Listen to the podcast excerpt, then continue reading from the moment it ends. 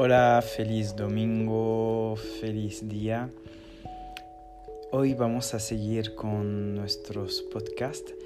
y hoy voy a hablar de un tema que, mm, bueno, que me toca un poco de cerca porque bueno, ya lo he hablado un poquito en mi historia personal, pero me gustaría hablar de la flexibilidad dentro de la ayurveda. Es verdad que muchas veces pues nos ponemos... Em, pues a pensar que la ayurveda, pues sí, es una dieta o es una, una manera de vivir súper estricta, donde no puedo vivir de manera normal o que estoy sujeto a, a tener pues varias obligaciones. Es verdad que la ayurveda pues supone disciplina, eso es verdad. Pero también al nivel de mi vida y de mi experiencia propia he podido pues realmente entender que la flexibilidad es la mejor manera de poder también vivir el ayurveda día a día. Al principio pues cuando conté un poquito mi historia y, y, un poquito mi camino a través de esta ciencia milenaria, pues he hecho muchos errores y yo creo que es por eso que quiero compartirlo también en ese podcast porque a veces pues pensamos pues que, tenemos que seguir un camino prehecho, pero al final la ayurveda es bastante flexible. Me explico. Al principio de mi vida, bueno, sobre todo de, mi, camino, de, de, mi camino de vida en el ayurveda, en el mundo de las terapias naturales, pues yo sí, yo, yo, yo pensaba que había que ser totalmente perfecto y que ir por la perfección y, y era, era vegano, bueno, he pasado por 10 años de vegetarianismo y 5 años mm, de veganismo. En muchos momentos también donde pues mm, tenía pocas relación social porque también que sea mi dieta o mi manera de vivir era también mm, también una, una, manera de vivir pues muy, muy estricta y muy dogmática donde pues no dejaba entrar un poquito la, vida social, entrar en mi vida y, y, la verdad yo pensaba que era un poquito así que tenía que vivir porque yo pensaba que había que, que, seguir sobre todo pues todo lo las teorías y sobre todo la, la parte filosófica de Ahimsa. Ahimsa en yoga es la no violencia, sobre todo a través de los animales. Es verdad que yo no no tenía ganas ni de comer animal, ni yo estaba, bueno, o de, de poder pues a un momento sentirme como culpable, porque al final podemos sentirnos culpables de cuando pues tenemos animales, cuando pues vemos también que la cultura védica, y es verdad que la cultura védica promueve mucho más el vegetarianismo que la parte omnívora, pero em, entendí también que la ayurveda era bastante más abierto. ¿Por qué? Porque yo dentro de mi camino cuando vivía con el veganismo y el vegetarianismo, pues empecé a enfermarme mucho. No por falta de conocimiento, porque el conocimiento lo tenía y bueno, y lo tengo bastante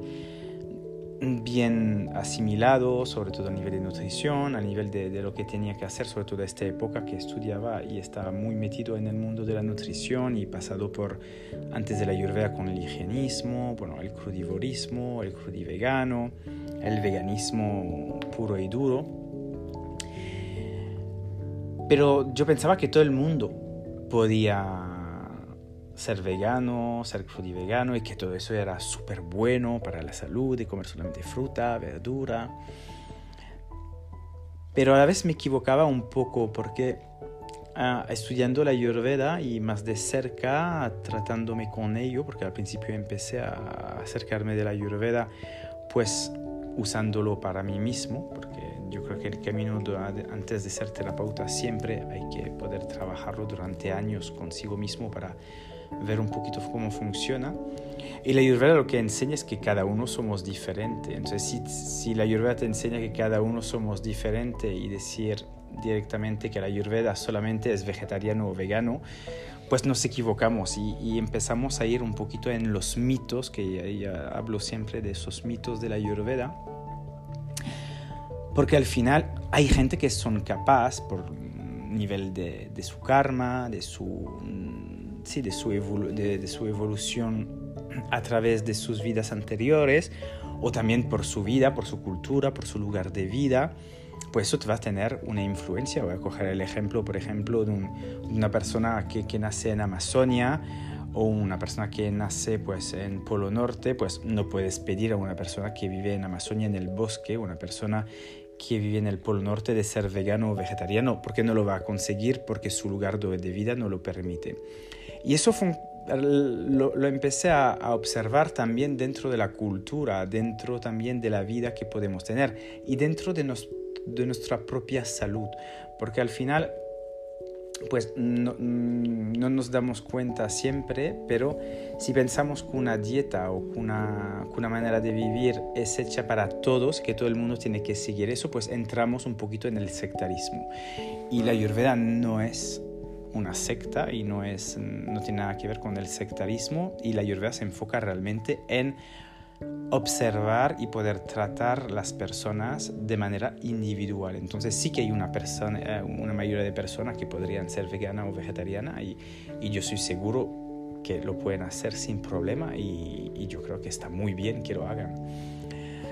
Pero yo creo que hay otros tipos de personas, como yo hago parte, por ejemplo, tanto a nivel de masa muscular, a nivel de, de su historia genética, epigenética, hay un montón de factores científicos, porque también me baso mucho en mi trabajo en evidencias científicas, porque he podido trabajar como sanitario y, sigo estudiando con médicos. Y si podemos ver, por ejemplo, los escritos del Advacent, mismo en la Charaka Samhita, en los textos, textos antiguos, la Ayurveda habla también de usar a veces productos animales como caldos de hueso o algunas carnes o algunos pescados como medicina para también reequilibrar el cuerpo. Entonces,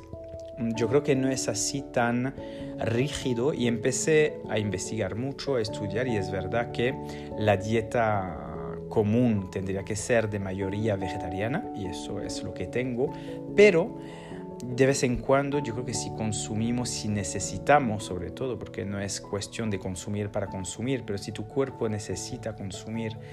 algunos productos de naturales animales o más bien pescados o aves o mariscos o pequeños animales salvajes que te pueden ayudar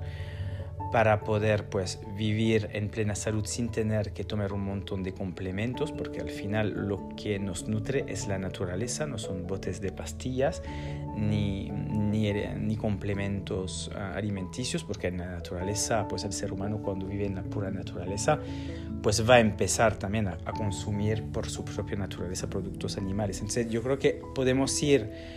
con la filosofía de Ahimsa de la no violencia, pero a la vez si te haces violencia a ti mismo y te metes en riesgo de un momento ponerte a tener una debilidad inmunitaria o tener una debilidad a nivel de nutrientes porque tu cuerpo no lo asimila de la misma manera que otra persona, pues ahí te haces también violencia. Entonces no estás siguiendo tampoco el principio de Ahimsa por eso que quería hacer un poquito este eje, este podcast, porque a veces nos confundimos y veo, es verdad, mucho en el mundo de la ayurveda ahora, la ayurvegan o, o solamente hablar que la ayurveda solamente es para vegetariano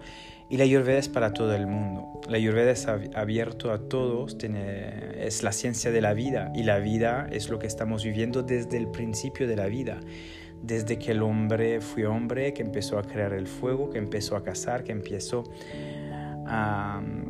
relacionarse con la naturaleza. Ahora es verdad que la ayurveda promueve, y eso es importante, pues la vida. Entonces es importante que cuando se debe se consume este tipo de productos, por ejemplo animales o otros tipos como los huevos. Por ejemplo, los huevos no es un producto que se consume mucho en Ayurveda, pero también tiene muchas propiedades nutricionales y pueden ser también útiles al nivel pues, de nutrientes, de micro y macronutrientes. Entonces, yo creo que hay que ver la vida de manera flexible y boicotear, eso sí, totalmente la industria pues alimenticia de masa ah, o intensiva donde ahí pues sí no se respeta ni a los animales ni a los seres humanos porque cojo siempre también el ejemplo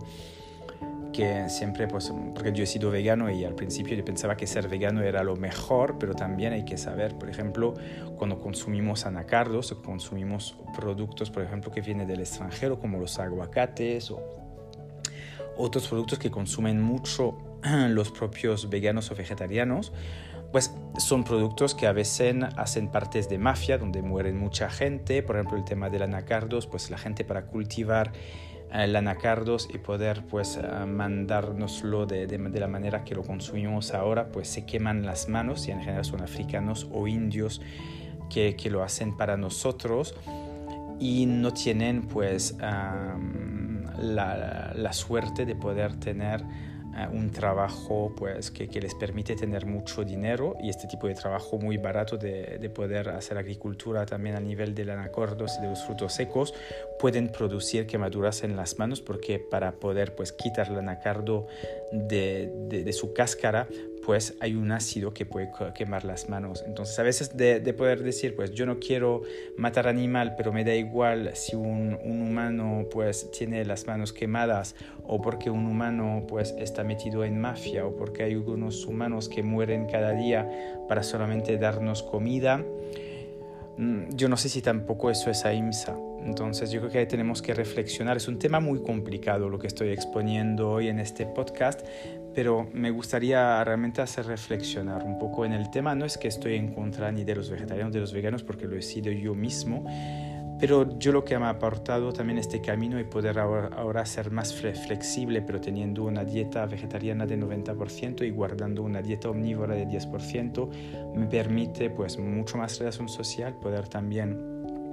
pues tener uh, relación bastante más sanas también dentro, dentro de mi entorno, también de nutrirme de manera más completa, también sin tener que recurrir a complementos alimenticios y también de estar totalmente conectado también con la naturaleza, porque es mi naturaleza de ser como soy y respeto así también mi biotipo y pues la naturaleza de mi cuerpo, que es diferente de uno o de otro, y, y, y, para eso yo no creo ser una persona que, mm, pues, que, que, que podría ser, pues, um, como decir, um, mala o ser una persona que, podría ser maltratar a, a, otros seres, porque al final cada vez que, que comemos lo más importante es agradecer por la comida que tenemos y que sea vegetal o animal, siempre hay un, desafío energético. Entonces las plantas, las, todo también cuando las quitamos, cuando las cortamos, pues también es un flujo energético que cortamos, entonces también es una vida que cortamos. O sea, al final toda la vida tiene, cuando se mata una vida, que sea vegetal o animal, también a un momento tiene una, influencia, una influencia energética. Ahora es verdad que las cualidades energéticas o espirituales de, la, de, la, las, de, como se dice, de las, mm, los alimentos más animales, tienen una tendencia más tamásica, pero aún así es verdad que tamas es una energía y tres energías en Ayurveda que son uh, sattva, rajas y tamas. Sattva es la pureza, que son más la, todos los alimentos frescos, no picantes, las verduras, los granos, etcétera las legumbres, em, la parte de rayas, que es la parte pues, que puede ser más, eh, más el movimiento, puede ser algunos productos cárnicos o algunos productos pues, más, más bien cocidos o especiados, y la parte tamásica, que sería pues, más bien los procesados o a veces pues, cuando se consume demasiado productos animales. Pero hay que saber que el cuerpo, y eso también reflejo para encajar un poquito también la, mi reflexión sobre este tema, es que cada cada, cada energía es importante. Como tenemos tres doshas, que son las energías, los humores que tenemos en el cuerpo, que son Vata, Pitta y Kapha, que son el conjunto de los cinco elementos, que son aire, éter, fuego, agua y tierra, pues las gunas, que son energías más espirituales, más mentales, son necesarias también del cuerpo. Y las tres son necesarias. Yo no puedo vivir sin los cinco elementos. Siempre tengo los tres doshas en mi cuerpo con varias em, proporciones, pues es igual por las gunas. Tengo que tender más a la pureza, a sattva, pero necesito de tamas también para tener también, em, pues más raíces, enraizar más el cuerpo. Entonces hay algunos productos, como algunas verduras, algunos productos que pueden ser más tamásicos, como algunas plantas, que son más tamásicas. Por ejemplo, las raíces son más tamásicas, ¿vale? Entonces hay que hay que tener en cuenta que todas esas energías son importantes. Ahora es importante tener siempre en cuenta que la alimentación que tenemos que tener tiene que ser mucho más sádvica, menos tamásica, pero todos los elementos van a ser necesarios en una proporción más grande de sádvico,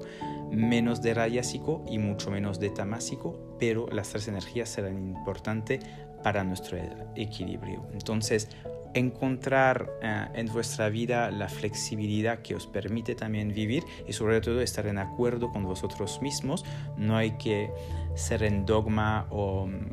o en, en, seguir uno a uno porque este te dice que está bien, lo que tienes que escuchar eres tú.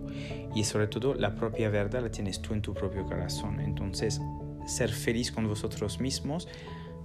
agradecer al universo y a la Pachamama, a la Madre Tierra, para darnos todo lo que necesitamos en cada día y siempre agradecer para tener pues esos alimentos, esas especies, esas plantas, todos esos elementos que nos pueden pues apoyar en nuestro camino, en nuestro Dharma y en nuestra vida para vivir en salud plena. Os deseo una buena noche y un feliz domingo. Namaskar y nos vemos en un próximo podcast. Hariom Tatsat.